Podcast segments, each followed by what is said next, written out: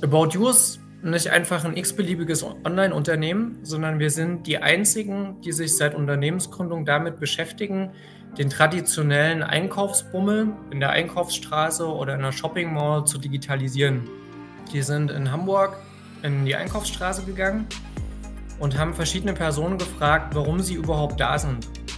Und die Mehrheit, nämlich über 50 Prozent, hat gesagt, ich bin eigentlich nur hier, um mich inspirieren zu lassen und ich habe noch gar keinen richtigen Bedarf nach einem bestimmten Produkt. In diesem Umfeld ist uns trotzdem gelungen, im zweiten Quartal ähm, 2% zu wachsen. Und was in diesem Jahr unser besonderer Fokus ist, aber da komme ich auch später noch im Detail drauf, die Profitabilität deutlich zu verbessern.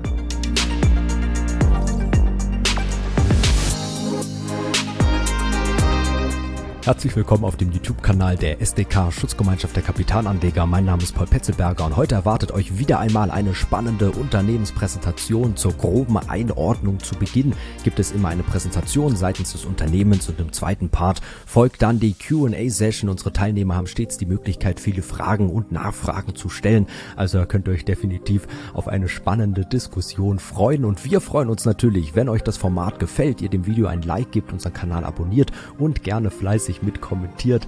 Lasst uns eure Meinung wissen und abonniert auch unseren Newsletter, damit ihr bei zukünftigen Veranstaltungen gerne mal live mit dabei sein und Fragen stellen könnt. Nun aber viel Spaß mit dem Video. Und auch von meiner Seite ein herzliches Willkommen und herzlichen Dank an alle Zuhörer für Ihr Interesse heute.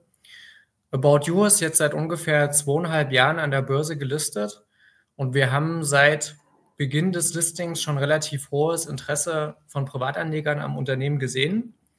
Insofern freue ich mich besonders, heute About You vorstellen zu können und mich im Anschluss Ihren Fragen zu stellen.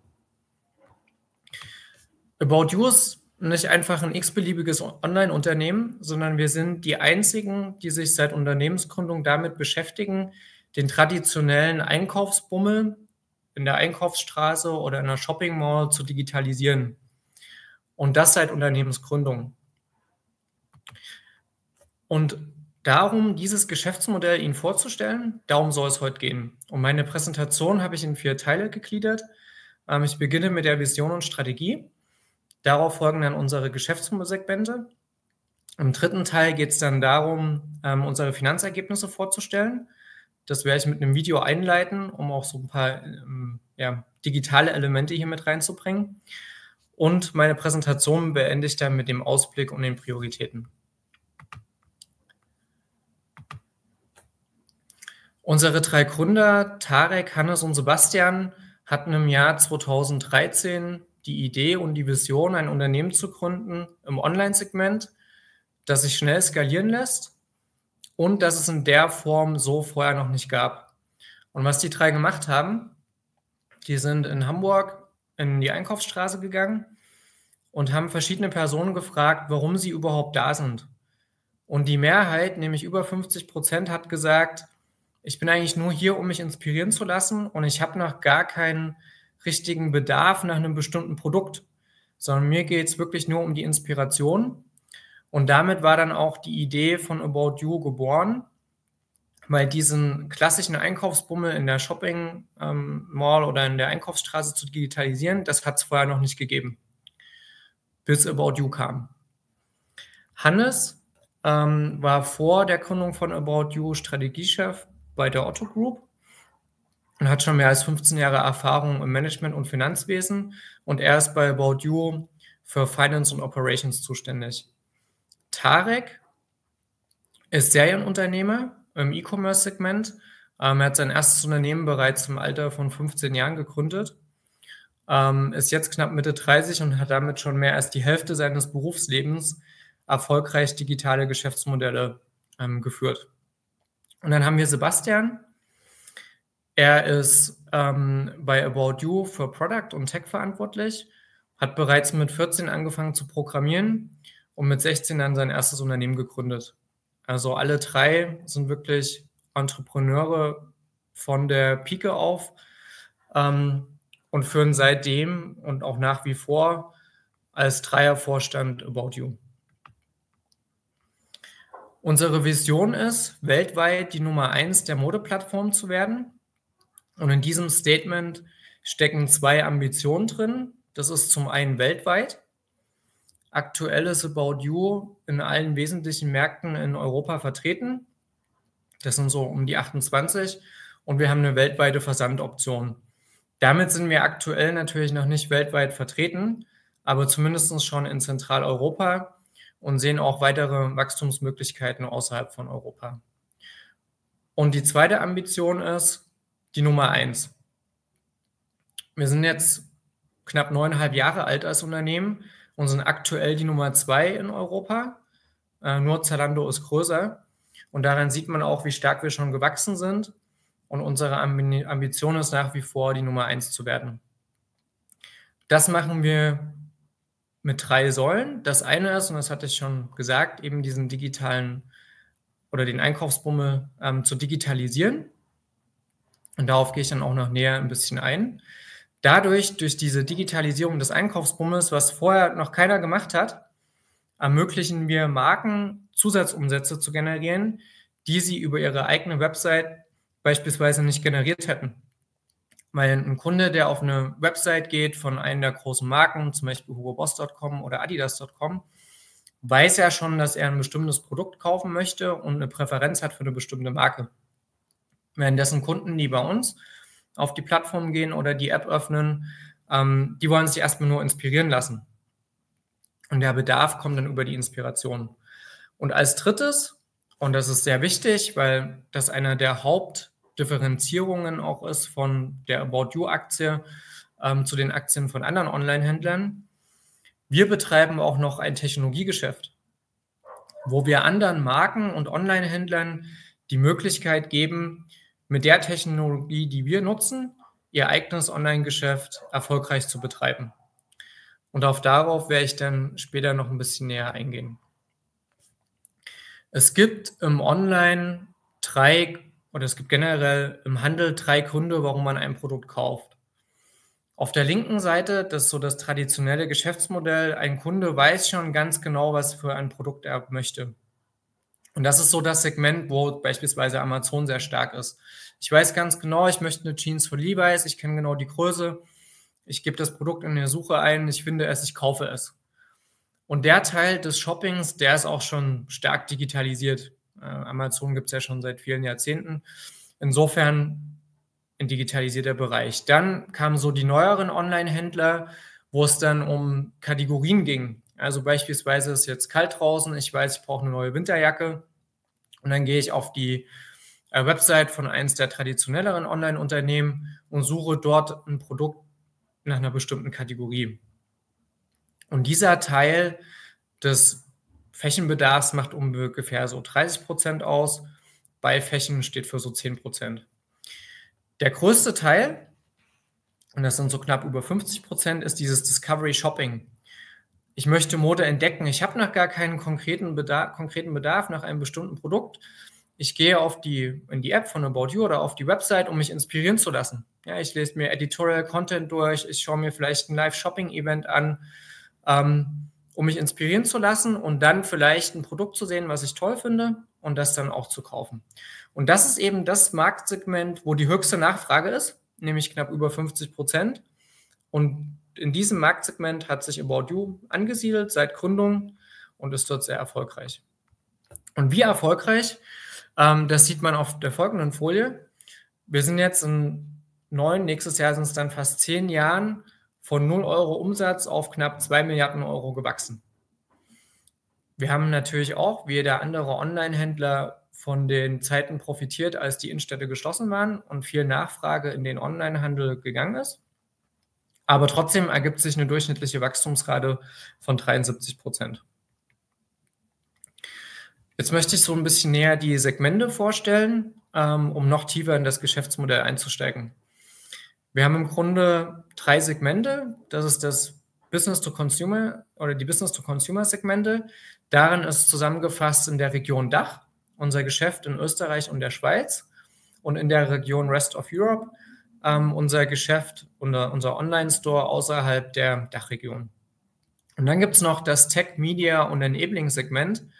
Ähm, darin zum, sind zum einen zusammengefasst unser Softwaregeschäft, äh, was ich vorhin schon kurz angerissen hatte, aber eben auch Media Services und Fulfillment Services, die wir Marken anbieten. Beide Segmente profitieren von den grundlegend langfristigen Trends, die auch nach wie vor ähm, ja, stabil sind. Das ist zum einen der Trend zum Onlinehandel oder der Trend zum Online-Geschäft insgesamt. Der Online-Modemarkt, der ist so rund 320 Milliarden Euro groß und rund 25 Prozent davon werden aktuell ähm, online abgewickelt. Und es gibt andere Produktkategorien wie beispielsweise Electronics, ähm, wo der Teil schon bei 35 bis 40 Prozent ist. Das heißt, der Online-Modemarkt wird weiter wachsen, einfach aus dem Grund, dass er dem traditionellen Handel weiter Marktanteile, ähm, ja, von dem traditionellen ähm, Geschäftsmodell weiter Marktanteile gewinnen wird. Und wie gesagt, in anderen Produktkategorien ist das sogar schon sichtbar. Und der zweite Teil, und da ist so der Modemarkt auch noch relativ einzigartig. Die Top 30 Prozent der Online-Umsätze werden aktuell ähm, nur von zehn Online-Händlern generiert. Das heißt, der Markt ist nach wie vor sehr, sehr fragmentiert. Und wir gehen davon aus, dass in den nächsten Jahren sich der Markt konsolidieren wird und dass am Ende vielleicht drei, vier ähm, starke Online-Plattformen übrig bleiben werden, die dann untereinander sich den Markt aufteilen. Das heißt, wir haben auf der einen Seite die Online-Penetration, die weiter steigen wird im Online-Handel äh, für Mode. Und wir erwarten auf der zweiten Seite, dass sich der Markt weiter konsolidiert und damit die großen Player am Markt und ich hatte es ja angesprochen, About You ist die Nummer zwei, ähm, besonders davon profitieren werden. Kommen wir nun zur About You Marke. Und das ist jetzt auch wieder ganz einzigartig für unser Geschäftsmodell. Mehr als 85 Prozent der Nutzer nutzen unseren Online-Store über das Smartphone. Das heißt, die ganze Nutzer-Experience von About You ist für das Smartphone optimiert und auch personalisiert. Wenn ich jetzt die About You App öffne, ändert sich der Slogan von About You zu About Frank. Und die Stadtseite, die ich dann in der App sehe, die ist auf mich personalisiert. Und Herr Bauer würde beispielsweise eine andere ähm, Stadtseite sehen, weil er vielleicht ein anderes Shoppingverhalten hat als ich. Und die App ist dann so intelligent, dass sie sich anschaut, was habe ich in der Vergangenheit gekauft, welche Return-Quoten hatte ich, welche Produkte schaue ich mir an, auf welchen Seiten bleibe ich besonders lang und optimiert dann basierend auf diesen Informationen die Produkte, die mir angezeigt werden. Das zweite ist, und auch da ist About You sehr besonders, wir arbeiten oder wir haben eine Datenbank von mehr als 30.000 Influencern und machen monatlich über 1000 Kooperationen mit Influencern. Und was heißt das? Das sind Persönlichkeiten, die auf ähm, Plattformen wie TikTok oder Instagram relativ viele Follower haben und dort Produkte vorstellen, die auf unserer Plattform betrieben werden. Und es gibt auch Influencer, mit denen war das so erfolgreich, dass wir dann gesagt haben, okay, lasst uns doch gemeinsam eine Marke, zu, Marke gründen. Das heißt, es gibt bei uns Produkte von Influencern oder Marken von Influencern, die auch nur wir betreiben und die es auch nur bei, bei About You gibt. Des Weiteren haben wir eine sehr aktive Community, monatlich mehr als 45 Millionen Nutzer, ähm, die auf unsere App oder Website zugreifen. Und am Ende ist es das Produkt, was zählt. Ähm, auf unserer Plattform gibt es mehr als 3800 Marken. Dazu gehören die großen bekannten Marken wie die Adidas, Nikes, Hugo Bosses dieser Welt, aber eben auch exklusive Produkte und Kollaborationen, die es nur bei About You gibt und sonst nirgends anders. Von der Distribution her ist es so, dass wir aktuell in 28 Märkten in Europa einen eigenen Auftritt haben. Das heißt, einen, lokalisierte, einen lokalisierten Markenauftritt. Und darüber hinaus man sich in 100 Länder weltweit Produkte von About You schicken lassen kann. Und damit haben wir im Grunde in Europa innerhalb von zehn Jahren oder fast zehn Jahren auch eine sehr gute Abdeckung erreicht. Jetzt mache ich so einen kleinen Schwenk rüber zu unserem TME-Segment. Und da gibt es zwei wesentliche Umsatzströme. Das sind zum einen Umsätze, die mit der About You-Plattform zusammenhängen. Und da gibt es dann zwei Bereiche. Das sind zum einen Media Services. Dazu gehören zum Beispiel Angebote, dass große Marken hm, bei uns auf der Plattform Editorials buchen können ähm, oder Produktplatzierungen. Und dafür wird dann eine Gebühr fällig. Oder dass wir eben für Marken auch Logistik-Services übernehmen. Das heißt, wir nehmen den Versand für Produkte, den Marken bei uns auf der Plattform ähm, vertreiben. Und dann gibt es als zweites Scale. Ähm, Scale ist eine GmbH, die haben wir dieses Jahr ausgegründet. Und Scale ist die Technologie, mit der andere ähm, Online-Händler oder Marken ihr eigenes Online-Geschäft betreiben können. Und das ist ein sehr interessantes Geschäftsmodell, weil in dem Moment, wo sich eine Marke oder ein Händler dafür entschieden hat, mit der Scale-Technologie ähm, sein eigenes Online-Geschäft zu betreiben, das ist jetzt nichts, was man von heute auf morgen wechselt, sondern wenn man sich für eine Plattform entschieden hat oder für eine Technologie, dann bleibt man da auch meistens mindestens um die fünf Jahre. Ähm, das heißt, wenn wir da einen neuen Online-Händler gewonnen haben, und viele prominente Namen haben wir auch schon gewonnen, wie eine Deichmann, Vielmann oder auch FC Bayern München, mm, dann sind das eben auch Kunden, die für eine längere Zeit bleiben. Und für solche Marken oder Händler dann sind wir auch bereit, bestimmte Services zu erbringen, wie beispielsweise Unterstützung im Media-Segment. Das kann jetzt bedeuten, bei der Optimierung für Google oder für Suchmaschinen zu helfen ähm, oder Kontakte herzustellen zu Influencern, die wir schon haben. Oder eben im Enabling-Bereich bzw. Logistikbereich ähm, dann eben auch den Versand von, von Waren zu übernehmen. Das ist ein Geschäft, was sehr profitabel ist. Ähm, aktuell werden rund oder knapp über 140 Shops ähm, mit der Scale-Technologie betrieben. Und das Geschäftsmodell funktioniert so, dass man über das, den Bruttowarenumsatz, der, den diese Händler generieren, eine Take-Rate hat. Also einen bestimmten Prozentsatz vom Umsatz, der als Lizenzgebühr fällig wird. Und über diese Lizenzgebühr haben wir im letzten Jahr einen Umsatz von rund 88 Millionen Euro generiert, bei einer bereinigten EBITDA-Marge von ähm, 31 Prozent. Das ist halt wirklich ein Geschäftsmodell, was stark wächst und sehr hochmarschig ist. Weil in dem Moment, wenn dann die Kunden auf die Technologie gewechselt haben, fallen auf unserer Seite, kaum Kosten an. Aber für jeden Euro, den die diese Plattform oder Händler online umsetzen, bekommen wir eben einen bestimmten Prozentsatz als Lizenzgebühr. Über all dem, was wir tun, steht natürlich auch das Thema Nachhaltigkeit. Und uns ist auch bewusst, dass wir einen Ansatz als Industrie verfolgen sollten. Und das tun wir auch, indem wir uns mit ähm, Zalando und Nukes Net-a-Porter zusammengeschlossen haben, um in der Initiative, um eben auch anderen Marken zu ermöglichen, sich ähm, wissenschaftlich basierte Nachhaltigkeitsziele zu setzen, die sogenannten Science-Based Targets. Den Zielen haben wir uns auch selbst unterworfen und haben die auch extern prüfen lassen und berichten jetzt jährlich unseren Fortschritt ähm, bei unseren selbstgesteckten Nachhaltigkeitszielen. Das ist auf der linken Seite der Folie dargestellt, auf der rechten, und das ist auch wichtig, ähm, wir wollen kontinuierlich den Umsatzanteil mit nachhaltigeren Produkten steigern. Und was heißt nachhaltigere Produkte? Das können Produkte sein, die unter besonders hohen Sozialstandards hergestellt wurden. Das können Produkte sein, bei deren Herstellung weniger Wasser anfällt als bei einem Vergleichsprodukt. Ähm, oder es können Produkte sein, bei denen beispielsweise Baumwolle aus nachhaltigem Anbau ähm, eingesetzt wird. Und da sehen wir, dass der Anteil dieser Produkte, die wir über unsere Plattform vertreiben, kontinuierlich gewachsen ist. Und wir erwarten auch, dass dieser Anteil weiter wachsen wird. Jetzt würde ich gerne zu dem finanziellen Teil übergehen und unsere Geschäftsergebnisse präsentieren. Dazu ähm, gerne mit, einer, mit einem kleinen Video starten, das unsere Geschäftsergebnisse des Geschäftsjahres 22-23 zusammenfasst. Ähm, warum 22-23? Weil unser Geschäftsjahr Ende Februar endet.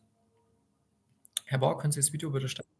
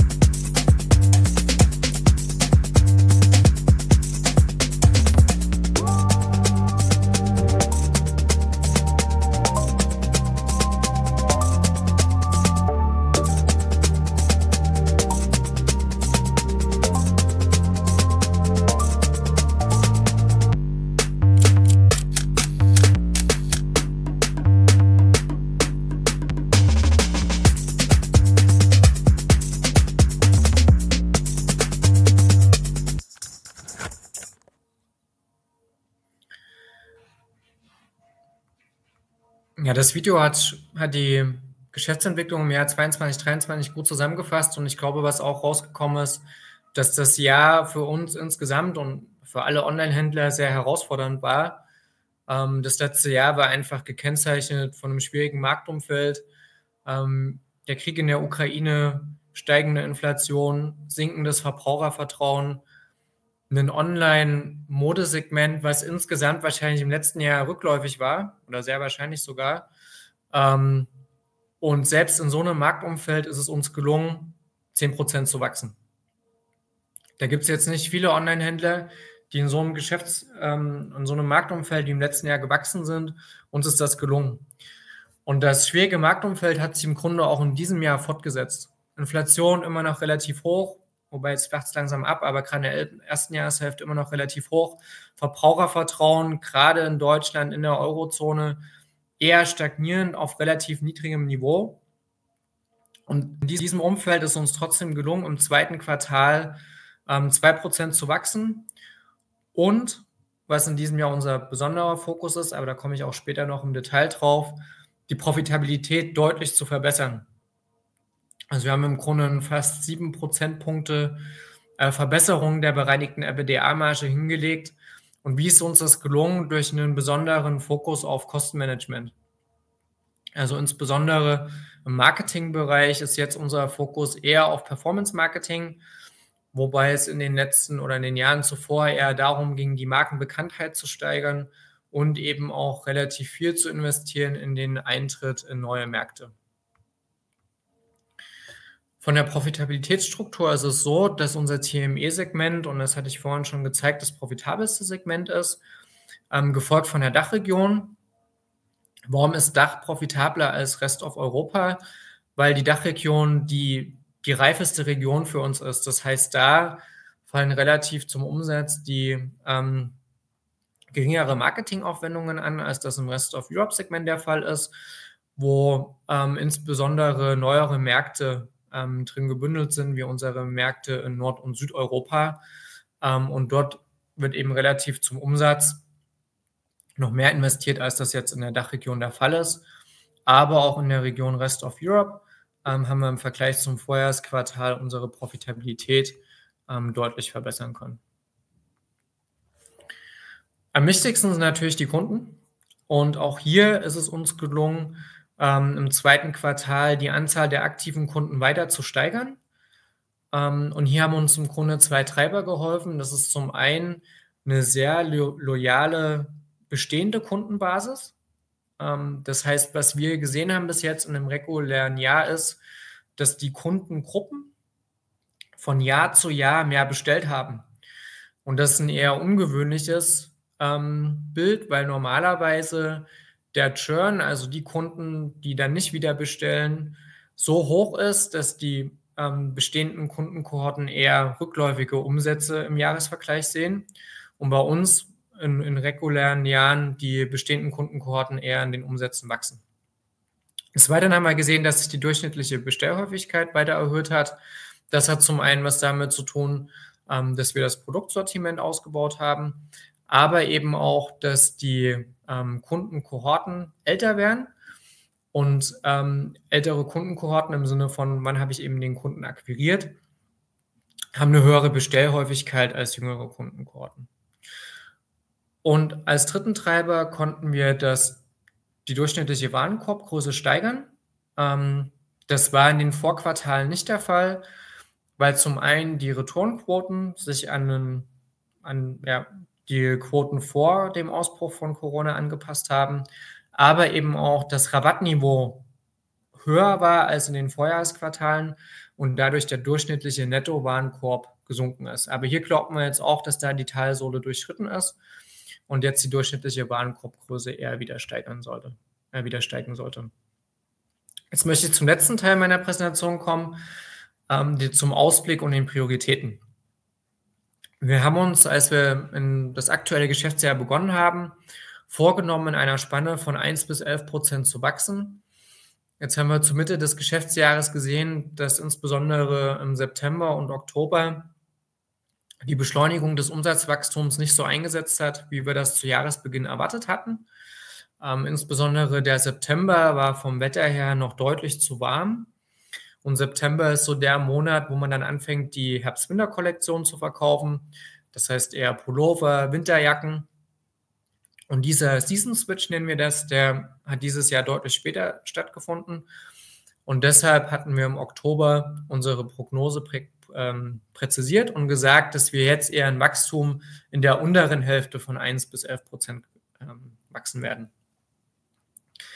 Für das bereinigte EBITDA haben wir uns vorgenommen, die Gewinnschwelle in diesem Geschäftsjahr zu erreichen. Das ist im Übrigen ein Ziel, was wir uns schon mit dem Börsengang gesetzt hatten als das Marktumfeld natürlich noch ein ganz anderes war, als auch die Wachstumsraten noch deutlich höher waren. Trotzdem halten wir an dem Ziel fest, weil wir glauben, dass es insbesondere in einem Umfeld wie dem aktuellen besonders wichtig ist, Profitabilität zu erreichen.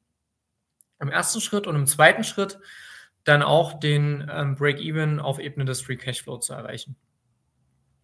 Investitionen erwarten wir zwischen 30 und 50 Millionen Euro. Ähm, das ist insbesondere im Bereich IT. Und das Nettoumlaufvermögen sollte ungefähr auf Vorjahresniveau sein. Wenn wir jetzt so ein bisschen uns zurücklehnen und so die, das Big Picture sehen, dann war in den Jahren 2020 zu 2021 bei uns ein starker Fokus auf Wachstum, ein starker Fokus auf Eintritte in neue Märkte. Und ich hatte ja schon gesagt, jetzt haben wir aktuell ähm, eine Abdeckung erreicht, die in Europa super ist. Da sind wir in allen wesentlichen Märkten vertreten. Das heißt, jetzt sind wir in so einer Phase, wo wir uns darauf ähm, fokussieren, die Profitabilität zu steigern und einfach gut durch ein schwieriges Marktumfeld zu navigieren. Und das ist jetzt so gerade das aktuelle Umfeld. Aber wir glauben auch, dass sich so die Langfristtreiber im Online, das heißt die Online-Penetration steigt, ähm, Onlinehandel wächst stärker als der stationäre Handel, dass diese Treiber dann auch im nächsten Jahr wieder aktiv sein sollten. Und das ist dann unsere Ambition, ganz klar das Umsatzwachstum wieder zu beschleunigen, weil About You ist ein Wachstumsunternehmen ähm, und möchte es auch weiter bleiben und dabei gleichzeitig die Profitabilität weiter zu steigern. Und das ist dann der Fokus in den nächsten zwei Geschäftsjahren. Zusammenfassend möchte ich jetzt einmal so einen Überblick geben über die ähm, Highlights und was About You ausmacht und warum es ein attraktives Investment ist. Also zum einen, ich hatte es ja schon gesagt, der große Online-Markt insgesamt, aber da unsere einzigartige Positionierung im Marktsegment für Discovery Shopping, also im Grunde sich inspirieren lassen beim Modeeinkauf, ohne ein konkretes ähm, Produkt im Kopf zu haben. Das zweite ist unser Influencer-basiertes Marketing. Das heißt, dass wir da mit bekannten Influencern zusammenarbeiten, die Produkte vorstellen, die über unsere Plattform ähm, ähm, gekauft werden können. Und das eben eine, ein Umfang, den wir da einsetzen und die Anzahl an Kollaborationen, die wir machen, das hat kein ähm, Mitbewerber in dem Umfang. Das dritte ist das starke Wachstum. Ich hatte es ja gesagt, selbst in einem Jahr was so herausfordernd war wie 22, 23, sind wir 10 Prozent gewachsen. Im aktuellen Geschäftsjahr wollen wir immer noch am unteren Ende zwischen 1 bis 5 Prozent wachsen, obwohl, wenn man sich Daten anschaut, wie beispielsweise den Onlinehandel in Deutschland, der war im dritten Quartal fast 20 Prozent rückläufig. Und selbst in so einem Marktumfeld wollen wir wachsen. Der vierte Punkt ist die hohe Kundenloyalität. Ich hatte es ja schon gesagt, dass wir sehen, dass wir mit bestehenden Kundenkohorten von Jahr zu Jahr weiter wachsen können, was auch sehr einzigartig im Onlinehandel ist. Und ich glaube, auch ein ganz wichtiger Punkt ist unser Technologiegeschäft. Also wie gesagt, diese Technologie, dass andere Modehändler und Marken ihr Online-Geschäft mit unserer Technologie betreiben können. Dieses Geschäftsmodell hat kein anderer börsengelisteter Online-Händler. Das kommt man aber dazu, wenn man eine About You-Aktie kauft. Und der letzte Punkt ist, wir sehen immer noch zahlreiche Wachstumstreiber mit dem Kern unseres Geschäftsmodells. Sei es die Expansion in neue Märkte, ähm, sei es die, der Ausbau der Produktkategorien. Es gibt einfach noch unglaublich viele Möglichkeiten, um auch weiter stärker als der Markt zu wachsen. Das war so die Zusammenfassung meiner Präsentation. Jetzt freue ich mich auf Ihre Fragen. So, vielen Dank, Herr Böhme.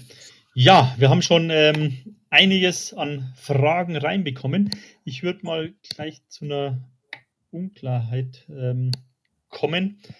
Ähm, bei der Folie, was die, den Online-Umsatz und den stationären Umsatz angeht. Ich weiß nicht, vielleicht gehen wir da mal kurz zurück. Ich glaube nicht, dass da ein Fehler drin war, ob die beiden ähm, verwechselt wurden. Da kam die Frage rein, ob die Grafik nicht andersrum sein müsste, also 238 Milliarden offline und 86 Milliarden online. Ich glaube, das war richtig. Ne, das Gesamtumsatz, genau. Also hier sehen Sie es nochmal. Da kamen zwei Fragen rein. Hier sehen Sie den Gesamtumsatz ähm, links, wenn ich das richtig verstehe, der Online-Modemarkt und der ähm, ja, das stimmt, da sind die Farben vertauscht. Ähm, also der Online-Modemarkt oder der Modemarkt in Europa insgesamt sind so 320 Milliarden. Davon sind so 230 Milliarden oder 240 Milliarden offline und rund 86 Milliarden online.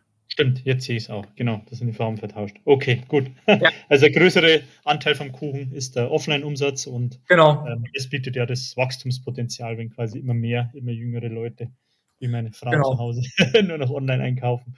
Das war ähm, der Aufmerksamkeitstest. Genau, gut.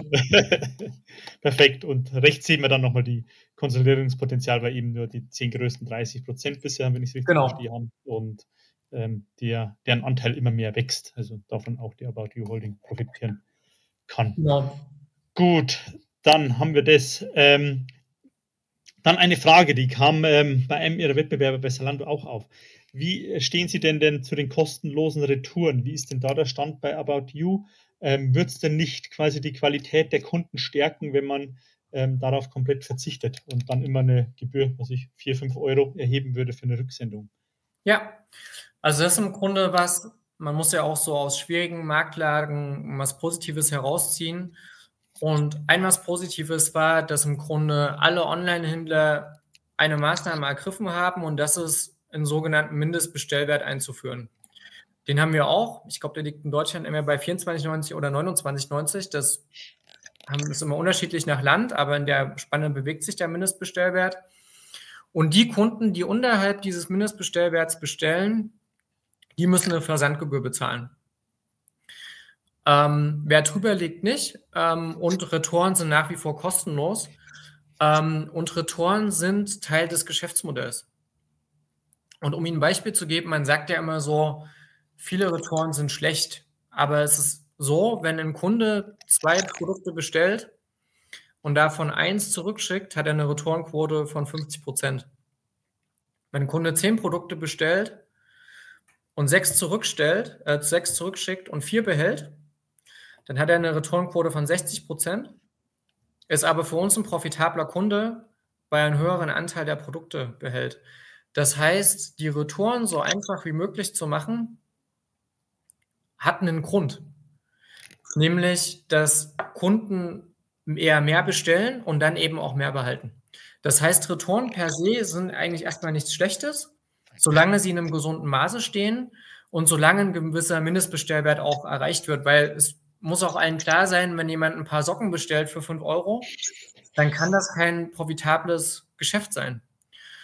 Und deshalb wurde eben dieser Mindestbestellwert eingeführt, der jetzt zwischen 24,90 und 29,90 liegt. Okay. Können Sie dazu was sagen, wie viel alle, also wie viele Kunden, wie viel Prozent dieser Kunden alles zurückschicken, also die nur ein Produkt bestellen und das zurückschicken, beziehungsweise fünf und dann die fünf zurückschicken? Also ich bin immer ähm, von der Berechnung her davon ausgegangen, dass quasi die 50 Prozent die Anzahl der Kunden wären und nicht der, der Waren, die zurückkommen. Genau, ähm, so die, die Rücksendequote, die liegt bei um die 50 Prozent. Ähm, das, das heißt, ist aber auf Produkt bezogen, oder? Also wie Sie erklärt haben. Beispiel. Das heißt, der Durchschnittskunde ähm, schickt ungefähr die Hälfte des Warenkorbes zurück. Retouren okay. Gibt es im Grunde fast mit jeder Sendung, weil das einfach Teil des Geschäftsmodells ist, dass man immer erstmal mehr bestellt und dann eben auch einen Teil der Produkte wieder zurückschickt. Und okay. teilweise ist es auch so, dass wir in unserer App, ähm, da haben wir so einen Größenfinder und der sagt auch teilweise, hey, ähm, Ihnen könnte Größe M passen, aber wir sind uns unsicher. Bestellen Sie mal lieber noch Größe L dazu. Okay, gut. Dann bin ich ein Lieblingskunde. Ich schicke nämlich noch nie, ich habe, glaube ich, noch nie was zurückgeschickt. Ja, das ist so ein Unterschied auch zwischen ähm, Männern und Frauen. Also generell okay. haben Männer eine geringere Returnquote als Frauen. Okay, ja, das ist bei uns zu Hause auch so. Gut, dann ähm, mal kurz, es kamen einige Fragen auf, äh, auch kritische in Bezug auf den Ausgabekurs, wenn man sich das anschaut. Damals 23 Euro, jetzt sind wir bei gut 4 Euro und über die Zukunft. Ähm, vielleicht zunächst mal, was auch gefragt wurde, welche Meilensteine haben Sie sich denn gesetzt und wann wollen Sie denn unterm Strich nachhaltig profitabel sein?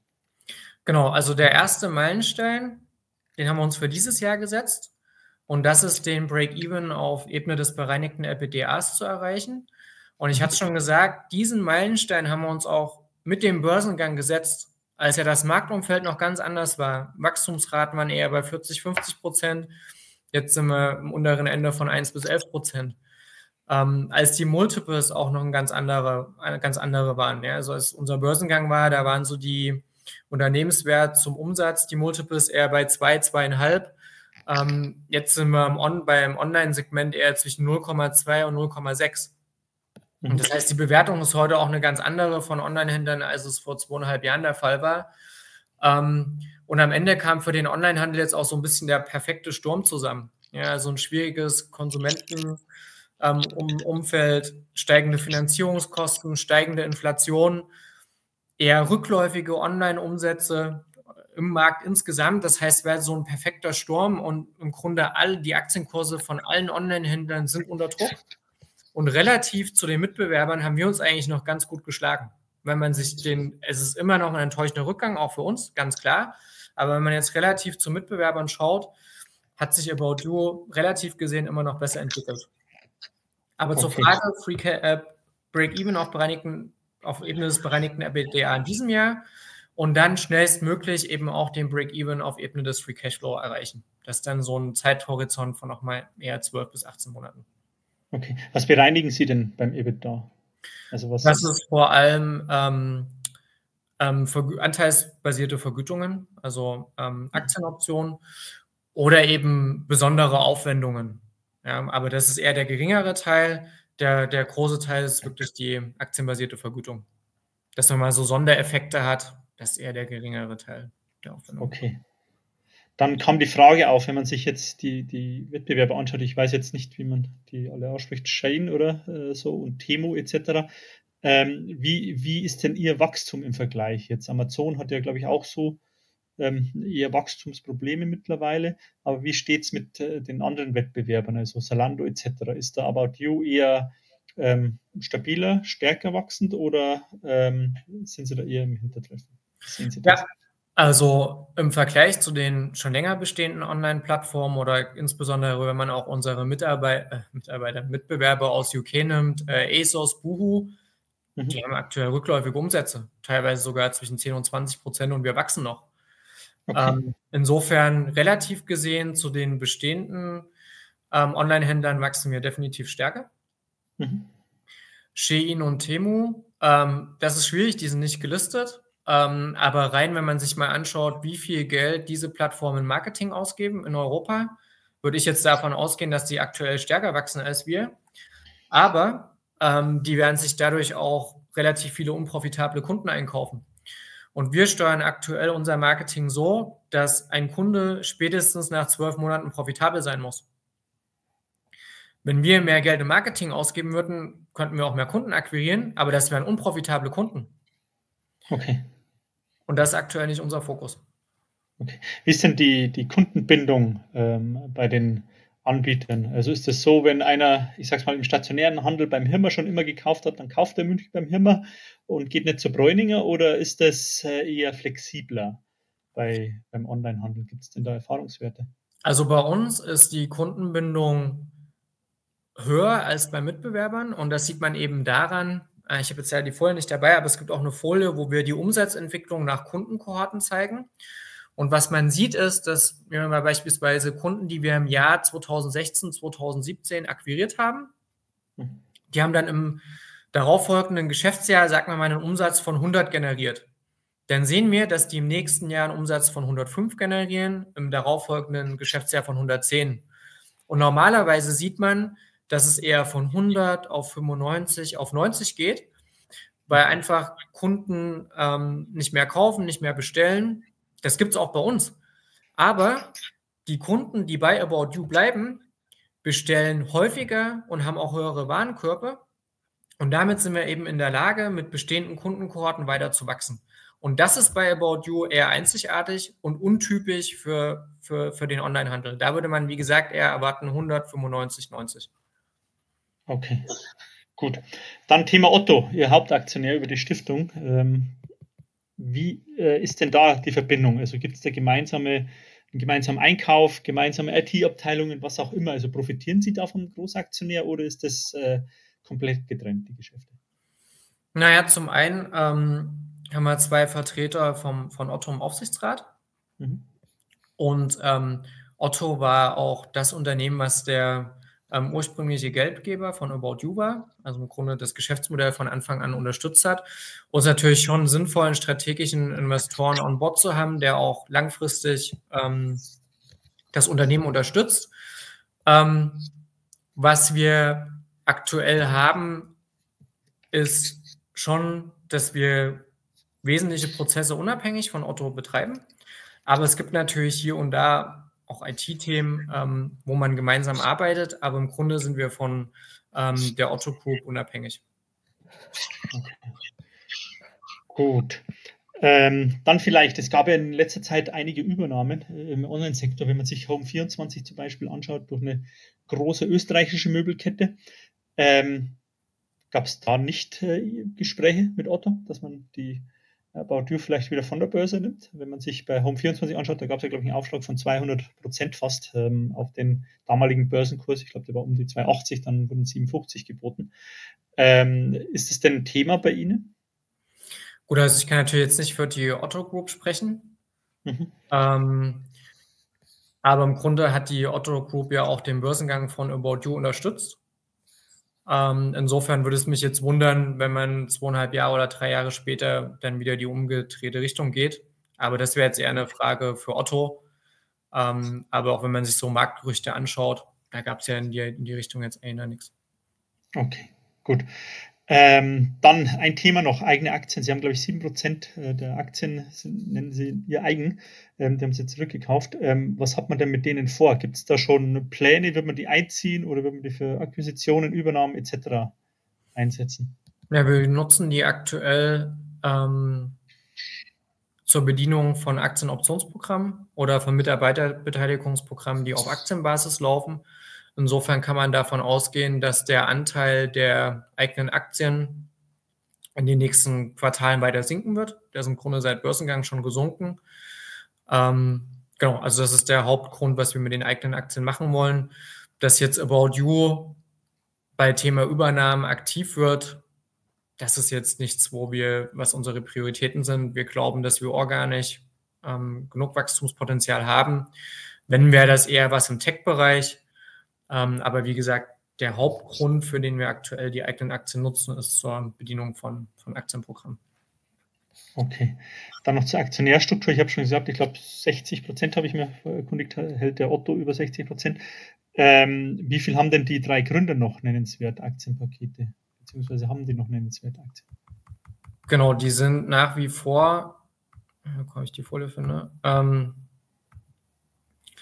ah, okay relativ stark am Unternehmen beteiligt. Ja, genau, die Zahlen haben wir auch auf der Folie drauf. Also Tarek Müller ähm, hält um die 3%, Sebastian Betz 2,6% und Hannes Wiese 1,7%. Ähm, das heißt, wenn man das jetzt auf so eine Milliarde Market Cap mal umrechnet, dann ist das jetzt nicht ganz unwesentlich, was die drei noch am Unternehmen halten. ähm, genau, in, insofern sind die da auch voll, voll ähm, okay. ja, mit voller Kraft dabei, das Unternehmen weiter nach vorne zu bringen.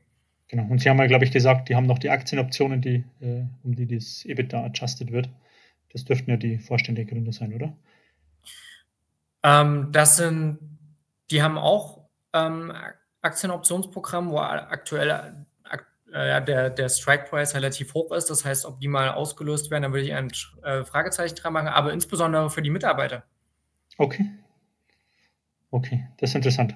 Okay, also haben bei Ihnen alle Mitarbeiter äh, die Möglichkeit, Eigenkapital zu bekommen, oder?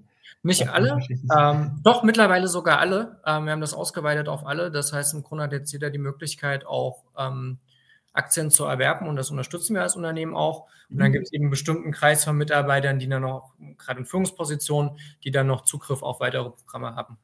Okay, ja, das ist, glaube ich, löblich. Das ist immer was, was wir auch äh, begrüßen. Ähm, dann eine gute Frage, wie ich finde. Ähm, Sie konkurrieren ja um die, die Innenstädte. Gleichzeitig hat die, die Holding den Sitz in der Hamburger Innenstadt. Warum weicht man denn nicht wie andere Unternehmen, Sky etc., zum Beispiel hier in Unterföhring, warum weicht man denn nicht aufs Umland aus, um Kosten zu sparen? Ja, also ich glaube, was man da auch beachten muss, dass wir die Philosophie verfolgen, die besten Talente im Grunde europaweit einzustellen. Das heißt, ein nicht unwesentlicher Anteil der Mitarbeiter kommt gar nicht aus Hamburg. Und eine zentrale Lage, gerade auch in Nähe des Hauptbahnhofs, ermöglicht es eben dann den Mitarbeitern auch relativ schnell About You zu erreichen. Also insofern ist die Lage einfach auch günstig ähm, für die Mitarbeiter, die eben nicht in Hamburg arbeiten und trotzdem zwei, drei Tage in der Woche ins Büro kommen. Und man darf jetzt auch nicht vergessen, wir haben hier keine Riesenflächen angemietet. Ja, also About You hat insgesamt 1500 hm, Mitarbeiter. Das heißt, das sind hier keine Riesenflächen, Büroflächen, die wir unterhalten, sondern das ist ein relativ ja, kleiner, kleiner Komplex oder über mehrere kleine Gebäude verteilt. Okay. Dann zu der Mitarbeiterstruktur wurde noch äh, eine, eine, Frage gestellt. Ähm, wie viele Mitarbeiter beschäftigen Sie denn im Niedriglohnsektor und ähm, wie hoch ist denn die Fluktuation? Also wie viele ähm, Mitarbeiter verlassen das Unternehmen dann jedes Jahr und wie viel müssen sie denn da ersetzen? Ja, also die Fluktuation, die liegt um die 20 Prozent und das ist für einen Online-Händler, für ein relativ junges Unternehmen wie uns auch normal und gesund. Ähm, das kann ich mhm. jetzt natürlich nicht vergleichen mit so einem Unternehmen aus der Deutschland AG. Die haben da ähm, sicherlich geringere äh, Fluktuationen, aber so für das Geschäftsmodell, was wir haben und in dem Segment, wo wir sind, ist das total gesund. Ähm, was die Nationalitäten angeht, da haben wir, glaube ich, um die 80 Nationalitäten jetzt im Unternehmen, sind da wirklich sehr international aufgestellt. Hm, was war noch? Frauen? Äh, der Anteil der Beschäftigten im Niedriglohnsektor. Puh, die Frage kann ich nicht beantworten. Aber die Gehaltsstruktur habe ich mir noch nie angeschaut. Ähm, aber was man schon sagen kann, der Großteil der Mitarbeiter ist eher in Funktionen wie Tech, Marketing, Finance, also so typische Berufe, wo jetzt der Niedriglohnsektor eher ein Thema ist, wie beispielsweise Logistik. Da haben wir relativ wenig eigene Mitarbeiter und machen das eher über Partner. Ähm, okay. Ähm, insofern würde ich davon ausgehen, dass bei uns der Anteil relativ gering ist. Okay. Gut, dann eine Frage wurde noch mit, mit Zalando gestellt, aber ich glaube, das ist nicht korrekt ähm, warum der Kursverlust prozentual höher sei als bei Salando. Aber bei Salando waren es auch, also da war der Höchstkurs auch bei knapp 100, glaube ich, oder sogar drüber und steht jetzt irgendwo bei 20, weil die habe ich nämlich im Portfolio von meinem Sohn. äh, darum weiß ich das. Ähm, und das ist, glaube ich, wenn ich es vergleiche, ungefähr ähnlich wie mit äh, About You, äh, wenn man sich prozentual die, die Zahlen anschaut, ähm, seit dem Höchststand. Also ich glaube, das ähm, kann man äh, korrigieren, die Frage. Ich glaube, die brauchen wir nicht beantworten. Ähm, Gut, dann ein Vorschlag. Konsequent müsste es eine Möglichkeit geben, mit einem Klick alle Artikel in allen Größen zu bestellen. ich glaube, äh, da würden sie die Männer zu Hause durchdrehen lassen, äh, wenn meine bessere Hälfte alles äh, in allen Größen bestellt. Ähm, Aber ich hatte es ja schon angesprochen, dass wir eher, wir geben ja Empfehlungen. Ähm, und unser Algorithmus ist auch so, dass wenn er sich unsicher ist, er zwei Größen empfiehlt. Okay. Aber dass man jetzt alle Größen bestellen würde, das macht einfach keinen Sinn. Dann eine sehr gute Frage, wie ich finde. Ich habe auch mal einen Podcast dazu gehört, wo es äh, darum ging, was passiert denn mit Retouren. Ähm, da war es so, dass ich glaube, die haben Turnschuhe verfolgt mit äh, so, ähm, wie nennt man das, ähm, wo sie die tracken konnten. Ähm, und da war es tatsächlich so, dass ein Großteil dieser Turnschuhe, teure Markenturnschuhe, sogar verschrottet wurde, irgendwo in Belgien und dann zum Schluss in Kenia landete, auf dem Müllberg. Ähm, wie gehen Sie denn damit um? Weil es gab, glaube ich, auch eine neue EU-Richtlinie, oder man hat sich jetzt geeinigt, glaube ich, heute, glaube ich sogar, oder gestern, ähm, dass man äh, Retouren ja nicht mehr verschrotten darf. Wie gehen Sie denn damit um? Also was passiert denn mit den Produkten, die zurückgesendet werden? landen die auf dem Müll oder werden die wieder äh, refurbished oder wie man es so schön nennt und dann äh, quasi nochmal veräußert? Ja, ich glaube, das ist immer so ein Mythos, den man denkt beim Onlinehandel, dass irgendwie die Kunden alle bestellen, die Produkte einen Abend tragen ähm, und dann riechen die nach Rauch, irgendwie sind Zigarettenflecken drauf, Getränkeflecken und die dann zurückschicken. Das ist halt so ein Mythos, der überhaupt nicht stimmt. Also die, die absolute Mehrheit der Kunden probiert das Produkt wirklich zu Hause an und es passt oder es passt eben nicht. Und wenn es nicht passt oder nicht gefällt, wird zurückgesendet und die Produkte sind dann in einem Top-Zustand noch. Das heißt, die mhm. kann man aufbereiten und wieder versenden. Okay. Und das ist die absolute Mehrheit der Produkte. Es gibt sicherlich immer mal Einzelfälle, dass eben, wie gesagt, wirklich ein Produkt stark beschädigt ist und man das nicht mehr verkaufen kann. Aber da gibt es eben auch dann in der Industrie Wiederverwerter, die dann die Produkte aufkaufen und dann versuchen, anderweitig wieder in den Kreislauf zurückzuführen. Insofern, ja, ist das jetzt kein, kein großes Thema für uns, weil wie gesagt, die Mehrheit der Produkte wird so wieder aufbereitet und kann auch so wieder aufbereitet werden, dass sie direkt weiterverkauft werden können. Okay, also das ist äh, eher eine Neben Nebenschauplatz, wenn ich es richtig verstehe. Genau. Okay. Gut. Ähm,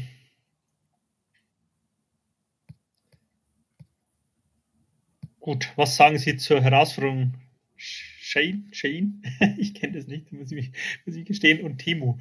Ähm, vielleicht, wenn Sie da ein bisschen erläutern, was die machen. Äh, mir sagt das nämlich nichts. Und äh, warum die hier, so ist jetzt dreimal angesprochen worden. Ich weiß den, ich kenne die nicht. Vielleicht, wenn Sie da ein paar Worte dazu sagen könnten. Ja, ähm, also Shein ist ein, An ein Anbieter aus Asien, die sich jetzt auch in Europa verstärkt auftreten, sehr viel Geld in Marketing investieren und im Grunde das Geschäftsmodell haben, dass sie direkt aus der Produktion in Asien die Produkte an den Endkunden schicken und auch einen relativ kleinen, ähm, also relativ geringe Anzahl an Produkten erstmal vorproduzieren, schauen, wie die funktionieren und dann eben in höheren äh, Mengen auch produzieren und eben direkt aus Asien an die Endkunden in Europa verschicken.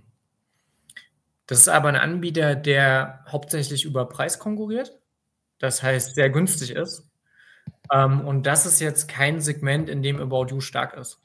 Ja, wir sind in dem mittleren Preissegment stark und wir vertreiben Marken.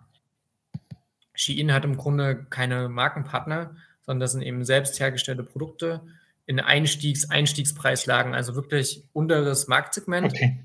Und das ist jetzt in dem Sinne kein Mitbewerber für uns. Wir nehmen die schon ernst, ähm, weil die natürlich zum einen eine hohe finanzielle Power auch haben und eben viel Geld in Marketing investieren. Ja, und das ist natürlich immer, wenn man gerade bei Suchmaschinen konkurriert, ist natürlich schon ein Thema, wenn man irgendwie einen Anbieter hat, der da sehr viel Geld investiert. Ähm, und dann gibt es noch Timo, das ist mehr wie so ein Gemischtwarenhändler, ähm, die jetzt nicht nur Mode versenden oder Modeschmuck wie Shein, sondern eben auch Elektronikartikel anbieten und andere Produkte, die wir gar nicht vertreiben. Okay. Trotzdem sollte man die, wie gesagt, ernst nehmen, weil die einfach viel Financial Power haben ähm, genau. Aber wie gesagt, für uns ist der, die Bedrohung aktuell noch gering. Okay, gut. Ich kenne die sogar, glaube ich, aber ich habe die, ich würde nicht auf die Idee kommen, da was zu bestellen. Ich kenne die deren Werbeanzeigen, wenn ich mich nicht ganz täusche. So was ähnliches wie Wish, oder? Früher ähm, aus, aus China auch die, der Modell, glaube ich, war so ähnlich. Okay, ja. gut. Wie hoch ist denn das durchschnittliche Alter der Kunden bzw. Kundinnen? Können Sie dazu was sagen? Ähm, der Anteil der Frauen ist über ähm, 80 Prozent am Umsatz und das Alter des Durchschnittskunden, da muss ich mir ganz kurz spicken, ich glaube, das ist um die zwischen 30 und 35 die Ecke. Das sind so die Mehrheit der Kunden. Also im Grunde, um so zusammenzufassen, 80 Prozent der Kunden sind unter 45. Okay. Mal so einen Eindruck zu geben. Das ist ja, glaube ich, gut. Bitte Potenzial für die Zukunft. ähm, dann vielleicht eine Frage, oder es kamen noch Nachfragen zu den, zu den Finanzkennzahlen. Können Sie da nochmal ähm, erläutern oder warum gibt man, geht man zunächst vom EBITDA aus oder Adjusted EBITDA? Äh, warum ähm, ähm, geben Sie oder erwähnen Sie nicht das EBT, also das EBIT. Und können Sie denn konkret, wir haben ja die, den starken Umsatzanstieg da von über 70 Prozent, den durchschnittlichen Wachstum pro Jahr seit, ich glaube 2014 war es gesehen, können Sie uns dann eine Prognose geben oder was sind denn die Planungen für die nächsten Jahre? Also wo wird man da hingehen? Wird das eher dann, sag ich mal, irgendwo im Bereich 15 Prozent oder wird es vielleicht sogar einstellig prozentual äh, das Wachstum sich einstellen beim Umsatz? Äh, wie planen Sie denn da? Ja. Ähm, also, was haben wir uns vorgenommen für die nächsten Jahre? Also, dass wir nochmal 50 bis 60 Prozent wachsen werden, das ist jetzt nicht ausgeschlossen, aber als das der Fall war, hatten wir einen starken Rückenwind auch vom Markt insgesamt. Mhm. Ähm, die Ambition ist aber schon, zu zweistelligen Wachstum zurückzukehren. Und da ist schon eine Annahme zwischen 10 und 20 Prozent fairer als jetzt 50 bis 60 Prozent zu erwarten. Ähm, warum bereinigtes EBITDA als Kennzahl? Naja, wir waren jetzt so ziemlich die letzten im Onlinehandel, die den Börsengang gewagt haben. Und wir wollten natürlich auch uns an KPIs messen lassen, die auch vergleichbar mit den Mitbewerbern sind. Und da ist aktuell noch die gängige Größe das bereinigte EBITDA. Und deshalb ist das die Zielgröße, die wir eben auch gewählt haben, um, um uns an der Profitabilität im Vergleich zu Mitbewerbern messen zu lassen. Okay, gut. Dann kommen wir zu Scale. Ähm, vielleicht fangen wir mal an. Wer sind denn hier Ihre Wettbewerber? Weil die Entwicklung war sehr positiv. Ist das Rocket Internet, Shopify oder wen sehen Sie da denn als Wettbewerb hauptsächlich an? Ja, ähm, also es gibt schon Mitbewerber, also Scale, Shopify oder anders gesagt, das Marktsegment teilt sich eigentlich in drei Teile auf. Es gibt so die, das, das Marktsegment, in dem so die lokalen Shops drin sind, die so, sagen wir zwischen 0 bis 100 Millionen Online-Umsatz machen. Dann gibt es so das mittlere Marktsegment, das sind so Online-Händler, die zwischen 100 Millionen und 2 Milliarden Umsatz machen. Und dann gibt es das Marktsegment über 2 Milliarden, und das sind dann wirklich große Unternehmen, die ihre eigene Technologie haben.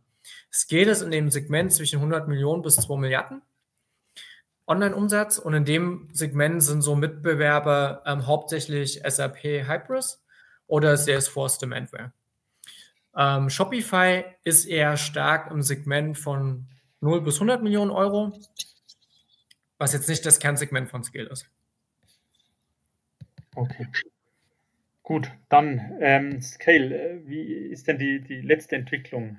Ein äh, Teilnehmer sagt, er hätte äh, schon länger nichts mehr gehört über neue Kunden etc. Äh, Gibt es denn da irgendwas zu berichten? Also ist die Entwicklung immer noch äh, so erfreulich wie Ja, oder? also im Grunde gewinnen wir auch mit Scale bei der Marktanteile, aber was man halt auch sagen muss, in so einem Marktumfeld, wo es für den Onlinehandel insgesamt schwierig ist, ist natürlich auch der oder die Lust von Online-Händlern jetzt die Technologie zu wechseln in einem Marktumfeld, wo es vielleicht eher um Profitabilität, Profitabilität geht und der, das Geschäftsmodell insgesamt zu schützen, jetzt auch nicht so ausgeprägt wie in einem Markt mhm. mit starkem Rückenwind. Aber ja, selbst in dem Marktsegment gewinnen wir neue Kunden. Mm, und da haben wir auch schon gesagt, dass wir jetzt ähm, Babymarkt, Babywalz gewonnen haben. Ähm, also ja, auch in dem Marktsegment gewinnen wir weiter Marktanteile und ich gehe auch davon aus, dass wir ähm, spätestens, wenn wir die Zahlen zum Geschäftsjahr 23, 24 veröffentlichen, dass wir dann auch weitere Neukundengewinne melden können. Okay. Steht denn ein, äh, ein Verkauf bzw. ein Börsengang äh, von, von Scale zur Debatte? Ja, also im Grunde ähm, ist Scale jetzt eine eigene GmbH. Ähm, das haben wir dieses Jahr im August umgesetzt. Und damit hat man natürlich das volle Spektrum an, an Möglichkeiten. Ja, also ein Börsengang ist eine Möglichkeit oder könnte eine Möglichkeit sein, genauso wie einen externen Investor an Bord zu nehmen. Also in dem Moment, wo das ein eigenes Geschäftsmodell ist, steht alles an Möglichkeiten zur Verfügung und die schauen wir uns auch aktuell an, aber da gibt es nichts Konkretes zu berichten. Okay. Gut, dann noch eine Frage, die ich gut finde. Ähm, wieso ist denn, sind denn die Mitarbeiteroptionen, also um das Sie das EBITDA anpassen wollen, ähm, so äh, verursachen die so einen großen Aufwand, wenn der Aktienkurs doch ähm, ja, äh, deutlich gefallen ist, äh, dann müsste man doch erwarten, dass die eigentlich nicht im Geld sind, oder? Optionen. Ähm, bei Aktienoptionen stimmt das, aber es gibt beispielsweise auch Programme, wo mh, hm, Bonuszahlungen dann in Aktien abgewickelt werden. Ah, okay. Also es ist jetzt nicht alles rein Aktienoption, sondern es kann eben auch sein, dass beispielsweise eine Bonuszahlung anstatt in Cash ähm, mhm. in Aktien ausgezahlt wird. Okay, das heißt, die müssen dann entsprechend mehr Aktien bekommen, die Mitarbeiter, je niedriger der Kurs ist. genau, das wäre dann die logische Übersetzung, ja. Okay, gut. Ähm, dann vielleicht noch letzter Punkt ähm, heute Abend. Ähm, viele fragen sich, der, der Ausblick ist gut, äh, die Entwicklung war auch besser als bei manchen Wettbewerbern, äh, Wettbewerber. Ähm, wieso äh, ist der Content-Aktienkurs nicht recht in die Gänge? Müsste der nicht eigentlich äh, viel höher stehen? Und was sagen denn Ihre Analysten, Analysten dazu? Ich habe gesehen, auf der Homepage haben Sie einen Konsens veröffentlicht, was die plant oder welche Zahlen die Analysten veröffentlichen. Welche Kursziele haben denn die Analysten äh, für ihre Aktie im Schnitt? Ja, ähm, ja, also wir stimmen natürlich zu. Die Aktie sollte höher stehen. Ähm, ich hatte aber auch schon ähm, erläutert, dass wir uns natürlich relativ gesehen zur ähm, anderen Online-Händlern, die börsengelistet sind, noch besser geschlagen haben. Aber natürlich können auch wir mit dem Aktienkursrückgang nicht zufrieden sein und sind wir auch nicht. Ähm, aber ich habe es ja schon gesagt, in den letzten zwei Jahren ist einfach so dieser perfekte Sturm zusammengekommen. Ähm, die Multiples insgesamt sind für Online-Händler zurückgegangen. Wir hatten, glaube ich, erstmals in der Geschichte des Online-Handels überhaupt ähm, eher einen rückläufigen Markt in den letzten zwei Jahren. Die Finanzierungskosten sind stark gestiegen. Ähm, und wir haben eben auch ein Verbrauchervertrauen, was teilweise in den letzten Quartalen auf historischen Tiefständen waren. Und in so einem Marktumfeld, wo auch unklar ist, wie stark wird Online eigentlich in den nächsten Jahren wachsen können, ist die Zurückhaltung der Investoren natürlich auch relativ hoch. Man muss aber auch sagen, hm, und ich glaube, man sieht es auch so ein bisschen im Aktienkurs, jetzt so ein gewisser Boden drin und man merkt auch, dass erste Investoren tendenziell jetzt eher auf Chancen sehen und sagen, naja, ähm, vielleicht sind wir von der Einstellung jetzt in einem anderen Extrem, nämlich dass wir auf einmal alle denken, online wird nicht mehr wachsen. So wie vor zwei Jahren alle gesagt haben, der stationäre Handel ist tot. Beides ist nicht eingetreten. Ja, online wird ganz sicher wieder wachsen und auch der stationäre Handel ist wieder gewachsen. Insofern glauben wir in dem Moment, wo sich das Marktsegment ähm, verbessert und wir auch wieder einen klaren Ausblick geben können, dass wir zweistellig wachsen werden, dann sollte auch der Aktienkurs der besseren operativen Performance folgen. Ähm, zum durchschnittlichen Aktienkurs. Ähm, ich glaube, so die Schätzungen ähm, liegen so in der Spanne, Aktienkursschätzungen zwischen 5 und 8 Euro, was so der Kurs angeht. Gut. Dann eine Anmerkung ähm, noch äh, zu den Bonuszahlungen, die in Aktien gezahlt werden. Ähm, und Bonuszahlungen gehören nicht zu den Kosten. Ähm, das ist eine interessante Buchhaltung. Ich glaube, das ist ein Missverständnis. Sie bereinigen ja das EBITDA, also die sind in den Kosten drin und äh, wenn Sie das bereinigen, dann ist das EBITDA halt das bereinigte höher. Ähm, ja, das wir als adjusted ausweisen, aber man muss natürlich immer auch auf die nicht bereinigten Zahlen schauen, das ist ganz klar, ähm, um auch die äh, Lage zu erkennen, aber es fließt halt kein Geld raus. Darum ist das ähm, adjusted halt für, für, aus Cashflow-Sicht ähm, relevant für die Aktionäre. Gut, dann ähm, noch den Punkt sollte man noch nehmen, denke ich. äh, weiß, äh, ich weiß jetzt nicht, das habe ich nicht geprüft vorher, ob es in der Satzung steht, aber angeblich steht in der Satzung, ähm, auch der stationäre Handel sei umfasst. Wie stehen Sie denn dazu? Es gab ja in der Vergangenheit auch mal ähm, ja, Unternehmen, die stark online-lastig äh, sind, aber jetzt auch ähm, eigene Shops, äh, Flagship-Stores aufgemacht haben. Äh, auch die Home24, glaube ich, macht das mit Butler. Ähm, wie stehen Sie denn dazu? Äh, ist das theoretisch denkbar, dass man die Marke stärkt, indem man dann irgendwo die Mönckebergstraße und in der Kaufingerstraße in den Zentren nochmal einen About You-Shop macht? Oder ist das eher äh, nicht denkbar, man will rein digital bleiben? Also im Grunde ist unser Fokus aktuell auch weiter digital zu bleiben, weil in dem Moment, wo ich einen Store aufmache, brauche ich in einem Unternehmen auch nochmal eine andere Expertise. Hm. Also einen stationären Store zu betreiben, da hat man einfach nochmal ganz andere Themen als einen Onlinehandel zu betreiben. Da geht es ja auch darum, dann die Mitarbeiter im Store zu trainieren. Ähm, das ist aktuell kein Fokus von uns. Also wir wollen wirklich da rein digital bleiben. Aktuell. Gut. Gut, dann denke ich, wären wir soweit mit den äh, interessantesten Themen durch. Ähm, ich würde sagen, wenn noch jemand Fragen hat, wenn noch Punkte offen sind, ähm, Ah, ja, zur HV, das habe ich tatsächlich vergessen, ist aus SDK-Sicht auch interessant. Machen wir das noch kurz, bevor wir zum Ende kommen.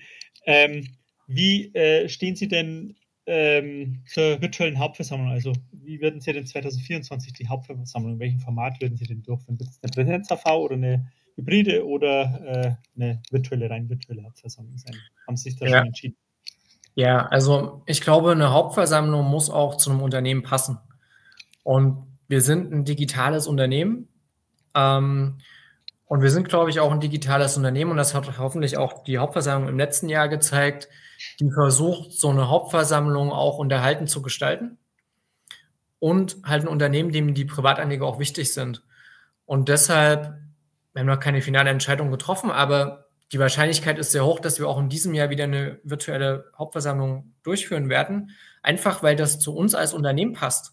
Und wir machen das jetzt nicht, weil wir uns irgendwie dem direkten Austausch vor Ort drücken wollen oder weil uns die Privataktionäre nicht wichtig sind, sondern wir machen das, weil wir glauben, es passt einfach zu uns als Unternehmen. Und in dem Moment, wo wir so eine Hauptversammlung auch versuchen, interessant zu gestalten, indem wir digitale Elemente wie Videos, wie unterschiedliche Sets ähm, damit reinbringen, glauben wir, dass wir auch für die Privatanleger im virtuellen Format ähm, ja eine sehr ver interessante Veranstaltung auch ähm, liefern können die jetzt so eine Präsenzveranstaltung zumindest vom Unterhaltungsfaktor und auch von den Möglichkeiten des Austausches.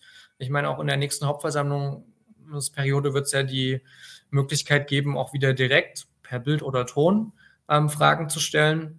Ähm, das werden wir natürlich auch alles anbieten. Und insofern gehe ich stark davon aus, dass wir auch dem virtuellen Format treu bleiben werden. Gut, dann, Herr Böhme, wären wir soweit durch. Ähm, danke schon mal für die Beantwortung der Fragen, äh, meine sehr geehrten Damen und Herren. Äh, wenn Sie noch Fragen haben, äh, steht Ihnen natürlich der Böhme von der IER, ähm, von der About You Holding äh, gerne ähm, zur Verfügung. Auch wir stehen Ihnen zur Verfügung, falls Sie da noch äh, Nachfragen oder Diskussionsbedarf haben. Ähm, können Sie gerne auf mich zukommen im Anschluss an die Veranstaltung. Ich hoffe, wir konnten einige Fragen klären. Ich hoffe, dass Sie ja, einen guten Überblick bekommen haben über die Gesellschaft und ja, wünsche Ihnen auf alle Fälle noch einen schönen Abend, äh, eine schöne Zeit, bleiben Sie gesund. Und ja, Herr Böhme, dann darf ich äh, Ihnen noch äh, für die letzten Schlussworte kurz das Wort erteilen und äh, dann ja, wünsche ich allen einen schönen Abend noch. Ja, herzlichen Dank für Ihr Interesse heute. Ähm, falls Sie noch irgendwelche Fragen haben, kommen Sie gerne auf das IR-Team zu. Ähm, wir freuen uns über allen Austausch mit Privatanlegern und dann bleibt mir nur noch Ihnen einen schönen Abend zu wünschen. Vielen Dank. Danke. Wiederschauen.